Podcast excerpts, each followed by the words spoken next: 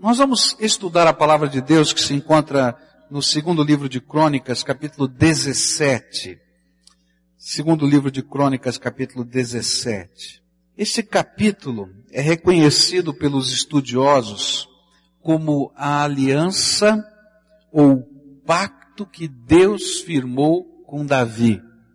E ao longo da história bíblica nós vamos encontrar esse jeito de Deus firmar compromissos com os seus adoradores. A gente vai encontrar um pacto de Deus firmado com Noé, um pacto de Deus firmado com Abraão, um pacto de Deus firmado com Davi, firmado com tantos outros servos de Deus da história. Deus gosta de fazer promessas e Deus gosta de cumprir essas promessas na nossa vida. Mas quando nós estudamos esses pactos, nós descobrimos que eles nos revelam a incrível dinâmica da adoração.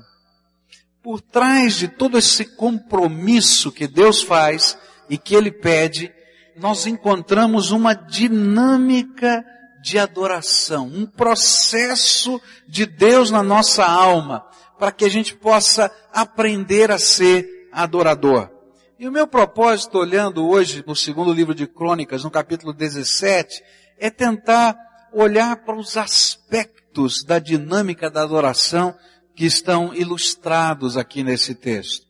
Eu vou fazer a leitura bíblica à medida que a gente vai estudando o texto. O texto é bastante comprido, longo, e à medida que a gente for estudando o texto, a gente vai lendo, parando e meditando. E eu queria começar nos primeiros três versículos, quando o Senhor vai ouvir uma conversa de Davi com o profeta e vai responder a essa conversa firmando um pacto.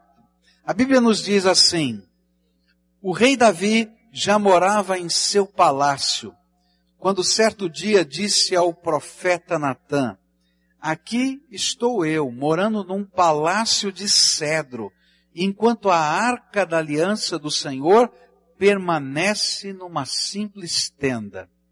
E Natã respondeu a Davi, faze o que tiveres em mente, pois Deus está contigo. E naquela mesma noite, Deus falou a Natã. Primeiro aspecto desta dinâmica da adoração tem a ver com o coração do adorador. O coração do adorador participa dessa dinâmica. Davi havia construído um palácio para ele todo revestido de cedro. E eu imagino que algumas vezes ele olhava pela janela do seu palácio a tenda do tabernáculo, que estava bem próximo do palácio.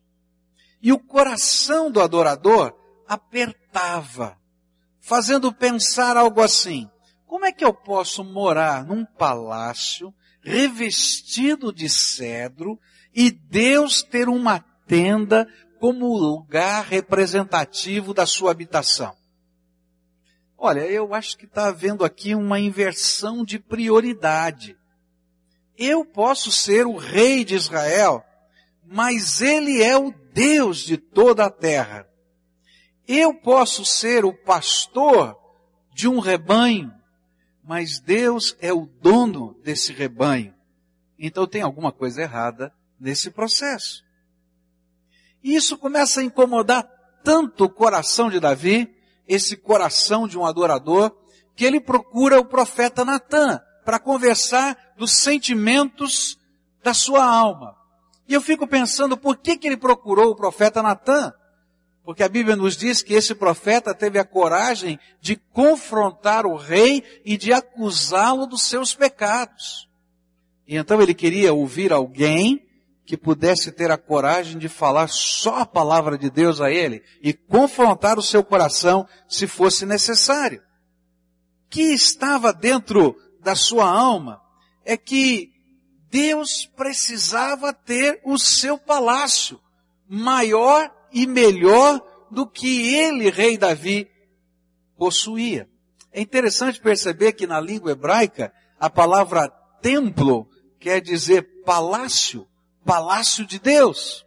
E ele estava dizendo exatamente isso Puxa vida, como é que eu posso ter um palácio, morar numa casa toda bonita, revestida de cedro, e Deus tem uma tendinha aqui, olha, no quintal do palácio? Tem alguma coisa errada. Ele é o Senhor, ele merece ser adorado.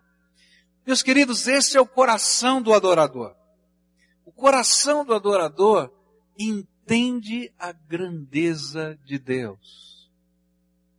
O coração do adorador dá prioridade ao grande Deus. O coração do adorador não pode receber ou aceitar glória sem que antes esta glória seja dedicada àquele que tem todo o direito de receber toda a honra e toda a glória, que é Deus. O coração do adorador é diferente do coração da maioria das pessoas. A maioria das pessoas está preocupada consigo mesmo. Ou quando muito, com as pessoas que ele ama. Mas o adorador coloca o Senhor em primeiro lugar. A maioria das pessoas está preocupada somente com os seus próprios tesouros, com o seu próprio sucesso, com o seu próprio alvo. Mas o adorador é aquele que está preocupado em honrar a Deus em toda e qualquer circunstância da sua vida. É interessante perceber o que aconteceu na casa de Lázaro, naquele momento em que depois da ressurreição de Lázaro, depois que Jesus ressuscitou aquele homem, ele volta para visitar aquela família. E então todo mundo está preocupado em agradecer a Jesus pelo milagre que havia acontecido naquela casa. E então Marta vai usar todos os seus dotes culinários para preparar um banquete para o Senhor Jesus. E Maria, a irmã dela, está pensando o que ela pode fazer. O que, que eu posso fazer de especial para o meu Senhor? Lázaro, aquele que tinha sido ressuscitado, ele está preocupado em como honrar a Jesus. Então ele vai e convida todos os líderes da cidade. Se fosse nosso tempo, ele convidaria o prefeito, os vereadores, os empresários. Olha, vai ter um banquete na minha casa, porque você sabe, né? Eu estava morto, estava enterrado há quatro dias, e esse homem chegou lá e gritou, sai para fora, e eu ressuscitei. Você tem que ir lá jantar. E era isso que Lázaro estava fazendo. Mas Maria pensou, ah, eu vou dar um presente para Jesus. Ela vai, pega aquele vaso, aquele de alabastro, de pedra sabão, e que está cheio de um perfume caríssimo, que as mulheres juntavam dinheiro a vida inteira para comprar para a noite de núpcias do seu casamento. E ela então quebra aquele vaso sobre os pés do Senhor Jesus no meio do jantar e enxuga os seus pés com seus cabelos e aquele perfume invade toda aquela casa. E ela está tão feliz adorando a Deus, porque esse é o coração do adorador. O melhor para o meu Senhor o melhor para o meu Senhor, o meu melhor para o meu Senhor. Mas sabe qual foi a reação? A reação não foi de aplauso. João 12, versículos 4 em diante, nos dizem assim, mas um dos seus discípulos, Judas Iscariotes, que mais tarde iria traí-lo, fez uma objeção. Por que este perfume não foi vendido e o dinheiro dado aos pobres? Seriam trezentos denários. Ele não falou isso por se interessar pelos pobres, mas porque era ladrão, sendo responsável pela bolsa de dinheiro, costumava tirar o que nela era colocado. E respondeu Jesus, deixe-a em paz, que o guarde para o dia do meu sepultamento Pois os pobres vocês sempre terão consigo, mas a mim vocês nem sempre terão. As pessoas não entendem por que você separa os seus dons, os seus talentos, as suas capacidades, e você diz, eu quero servir a Deus, eu quero honrar a Deus com tudo aquilo que eu sei e com tudo aquilo que eu sou. As pessoas não entendem, elas olham para você e dizem, você está perdendo seu tempo, Você está gastando dinheiro. Você está investindo em tanta coisa. Olha, pera, não precisa ser tanto. Mas eles não entendem o coração do adorador. O coração do adorador é aquele que entende que Deus está em prioridade. Por isso eu me derramo aos pés dele. O coração do adorador não é pesado. Qualquer coisa que ele faça não lhe é cara ou pesada, simplesmente porque há um desprendimento santo, prazeroso no seu coração de adorar a Deus. Porque é alegria honrar a Deus de toda a sua alma. Porque lá dentro da sua alma, o adorador sabe que toda a sua vida deve ser uma oferta de louvor a Deus. Eu estou aqui para ofertar a minha vida a Deus. Só isso. É interessante esse contraste, pode ser percebido entre o que a maioria das pessoas pensam e o que o adorador sente. Em Lucas 19, a palavra de Deus nos diz assim, os que tinham sido enviados foram e encontraram um animal exatamente como ele lhes tinha dito. E quando estavam desamarrando o jumentinho, os seus donos lhes perguntaram, por que vocês estão desamarrando o jumentinho? E eles responderam, o Senhor precisa dele. E levaram-no a Jesus e lançaram seus mantos sobre o jumentinho e fizeram que Jesus montasse nele e enquanto ele prosseguia, o povo estendia os seus mantos pelo caminho. E quando ele já estava perto da descida do Monte das Oliveiras, toda a multidão dos discípulos começou a louvar a Deus alegremente em alta voz por todos os milagres que tinham visto e exclamavam, bendito é o rei que vem em nome do Senhor, paz no céu e glória nas alturas. Mas alguns dos fariseus que estavam no meio da multidão disseram a Jesus, mestre, repreende os teus discípulos? Eu lhes digo, respondeu ele, se eles se calarem, as pedras clamarão.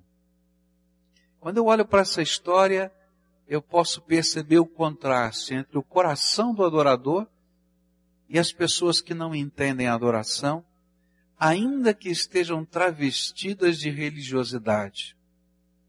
Primeiro, eu olho para o dono do jumentinho. Você já pensou? Chega alguém que você não conhece, abre a porta da garagem da sua casa, imagina essa cena, abre a porta da garagem da sua casa e pega o carro novinho que você nunca andou nele. Porque o jumentinho diz a Bíblia que ninguém tinha montado nele ainda. Era o carro novinho que você não andou nele, entregaram agora, tá lá. Aí quando você vê a pessoa tirando o carro, você diz, ô, oh, peraí, o que está acontecendo? Aí a pessoa olha para você e diz assim, Jesus precisa do seu carro. O que, que você faz?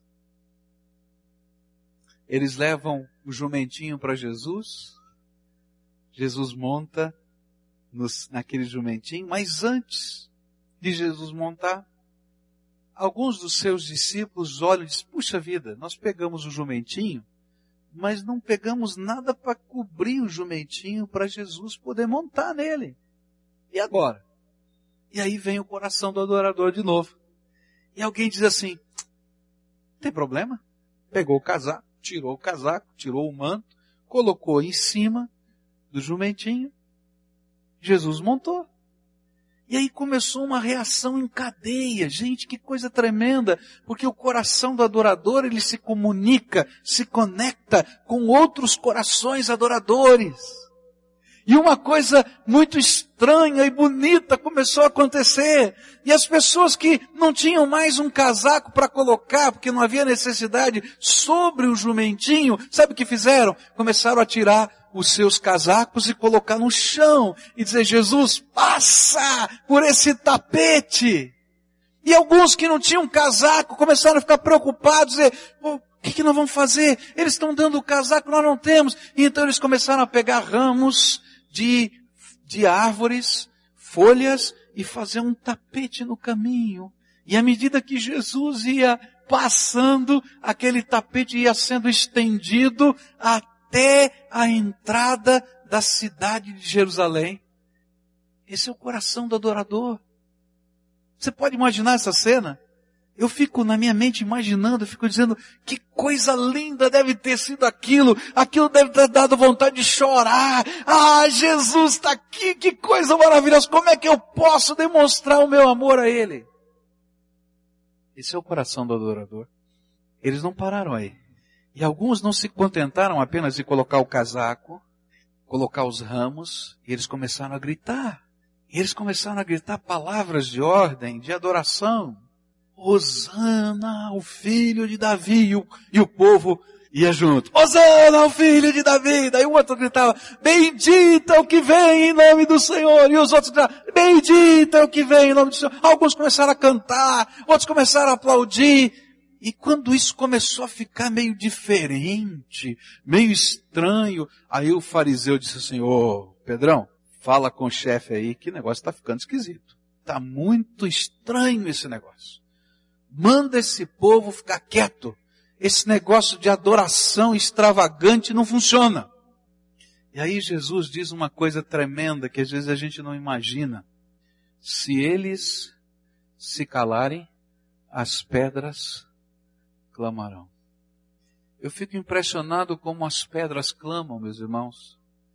Porque tantas vezes nós não somos sensíveis e não somos adoradores e Deus então usa toda a sua natureza e toda a sua glória para de alguma maneira revelar a sua presença e o seu poder. As pedras clamam todos os dias, a natureza clama todo dia e adora o Criador. A Bíblia diz exatamente isso que os céus proclamam a glória de Deus e o firmamento anuncia a obra das suas mãos. As pedras estão clamando todos os dias. E as pedras estão clamando às vezes das maneiras mais estranhas, mais tremendas. Jonas, o profeta de Deus, de coração duro, não queria, não queria ouvir a voz de Deus, não queria servir ao Senhor, não queria atender o chamado de Deus, não queria. E então Deus começou a usar as pedras ele vai usar uma tempestade para dizer para Jonas, ô oh, Jonas, você está no lugar errado. Ele vai usar, depois da tempestade, o capitão do navio, que é um pagão que não entende nada de Deus, que olha para ele, ô moço, você está dormindo aqui? Não está vendo a tempestade? Se você não presta para fazer mais nada, então vê se você faz pelo menos uma oração para o teu Deus. E como o Jonas não queria saber de nada, ele coloca um sentimento estranho no coração dos marinheiros, e os marinheiros olham um para o outro e dizem assim, não é possível. Tem alguma coisa sobrenatural acontecendo. Tudo pagão. Tem alguma coisa sobrenatural. Deus quer dar uma mensagem pra gente. Sabe de uma coisa? Nós vamos tirar sortes aqui no palitinho e Deus vai revelar quem é o culpado dessa confusão. Não são pedras clamando? E aí você imagina o que acontece. Eles tiram sorte e a probabilidade não funciona. A probabilidade matemática não funciona. Porque Deus quer falar. E as pedras, o palitinho falou, é com Jonas. E não passou, não parou aí. E Jonas então diz toda a sua história e os marinheiros ficam cheios de compaixão de Jonas e tentam salvar a vida dele. E Jonas diz, não, pode me jogar no mar tem problema. E Deus coloca o peixe. E lá dentro do peixe, não transformado, mas humilhado, ele diz, Deus me salva. E Deus fala para o peixe, peixe, joga ele na terra. Não são pedras clamando? E ele vai pregar com muita má vontade, ah, vai morrer mesmo, não tem jeito, tal, etc. E o povo se converte e ele fica com raiva. Olha, eu não entendo isso. Tem uns adoradores malucos, né? O povo se converte, ele fica com raiva. E Deus vai usar um verme, um, primeiro uma planta e depois um verme. Meus irmãos, a natureza adora a Deus com mais espontaneidade do que nós. A natureza que não tem conhecimento, às vezes até inanimada, tem um coração adorador muito mais sensível a Deus do que nós. E vou dizer mais. Algumas pessoas que não conhecem a Jesus são mais adoradores dentro da sua alma e mais sensíveis à voz do Espírito do que muito crente encardido, insensível, endurecido, bem fariseu. Mas o que a palavra de Deus me ensina é que o coração de um adorador faz diferença. É esse coração de Davi, que olha para a vida, está feliz, está bem sucedido, ele sabe que tudo é bênção de Deus, que nada acontece se não for pela bênção de Deus. E ele olha e diz, Deus é digno do meu melhor. Como é que eu posso morar nessa casa revestida de cedro. E a arca da aliança do Senhor está numa tenda. Tem alguma coisa errada. Tem alguma coisa errada. O Senhor é digno de toda a minha adoração. Ou como Maria, ou como Marta, ou como Lázaro, como é que Jesus pode vir na minha casa, me visitar, depois de tanta bênção que Ele tem me dado? E eu não vou fazer nada para dizer para Ele que Ele é especial na minha vida. E aí Lázaro sai evangelizando, Marta vai para a logística e Maria pega o perfume. E tudo isso para glorificar o Deus Todo-Poderoso. Esse é o coração de um adorador. Aqueles homens, lembram? O burrinho. Se Jesus precisa, não quero saber de mais nada. Que desprendimento, gente. Que prazer. Quantas vezes o nosso coração é tão endurecido que a voz do Espírito fala, fala, fala. Porque espontaneamente a gente não faz. E nem assim a gente se rende ao Todo-Poderoso. Mas na dinâmica da adoração, a primeira coisa que Deus quer infundir dentro de nós é o coração de um adorador. Eu queria terminar aqui com o coração do adorador. Um coração que reconhece a prioridade do Pai na sua vida. E eu queria que você fizesse uma checagem de alma. Como é que vai o teu coração? É um coração de adorador? Um coração que olha para a vida e diz: Jesus, tu tens toda a prioridade. É um coração que olha para as coisas que estão ao seu redor e diz: Jesus, tu podes usar as minhas mãos.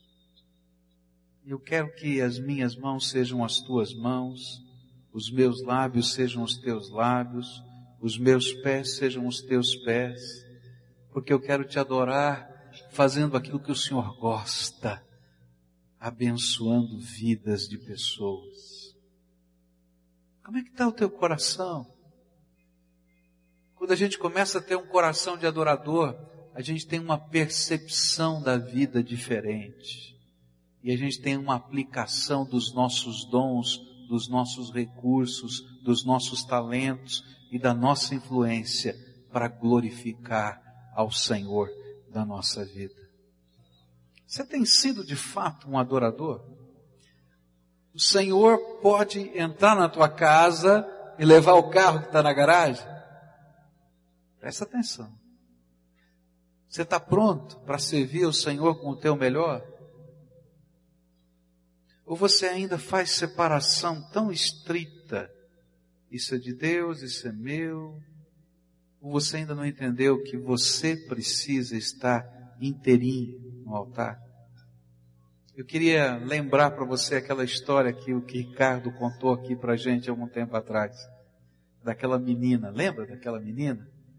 do culto das crianças, que chegou o momento do ofertório, as crianças foram lá na frente, colocaram as ofertas e uma menina ficou parada lá.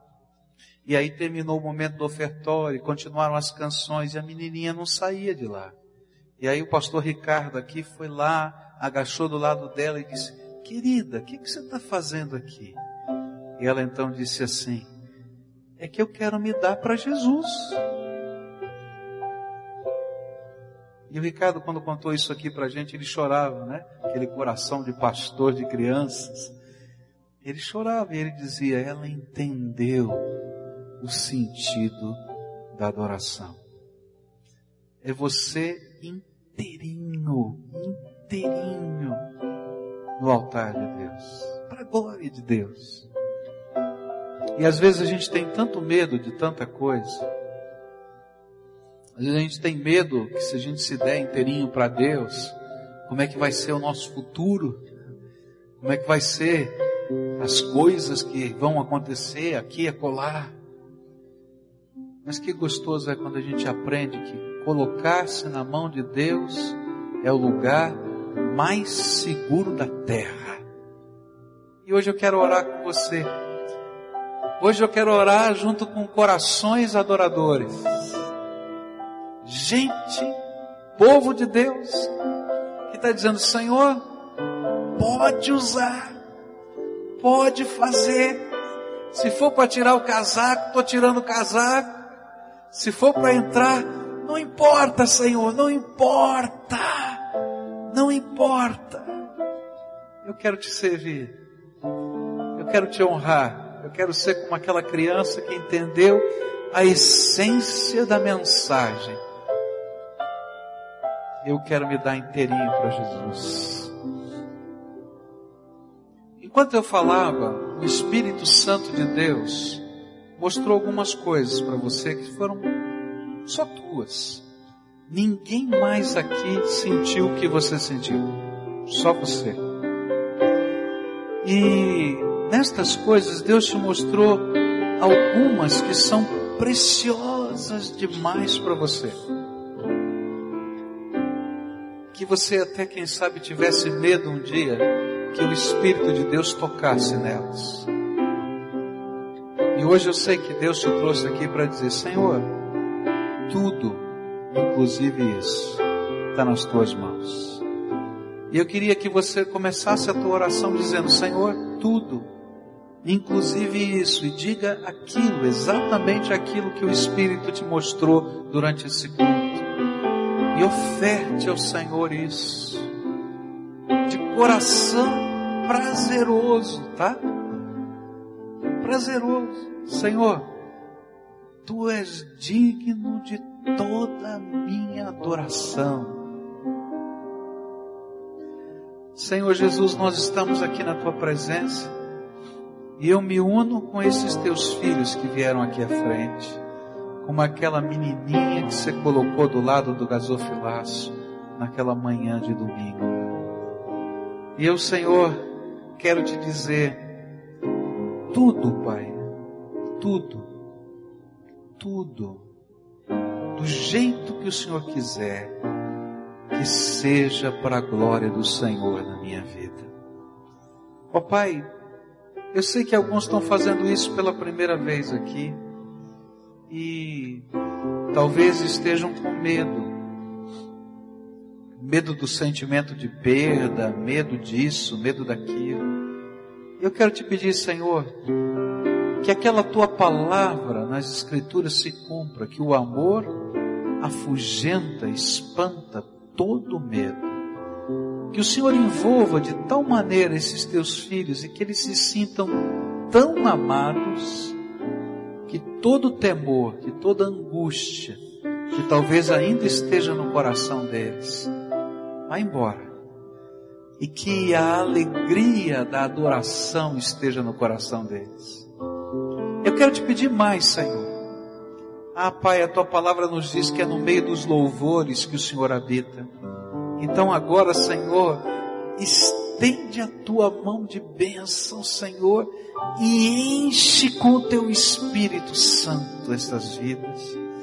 De tal maneira, Senhor, que eles possam se sentir andando nas nuvens, porque eles estão sendo carregados pelo Pai eterno, todo-poderoso, na palma das suas mãos. E Senhor, que eles saibam, porque o teu Espírito fala, que eles saibam, porque no meio das circunstâncias tu ages,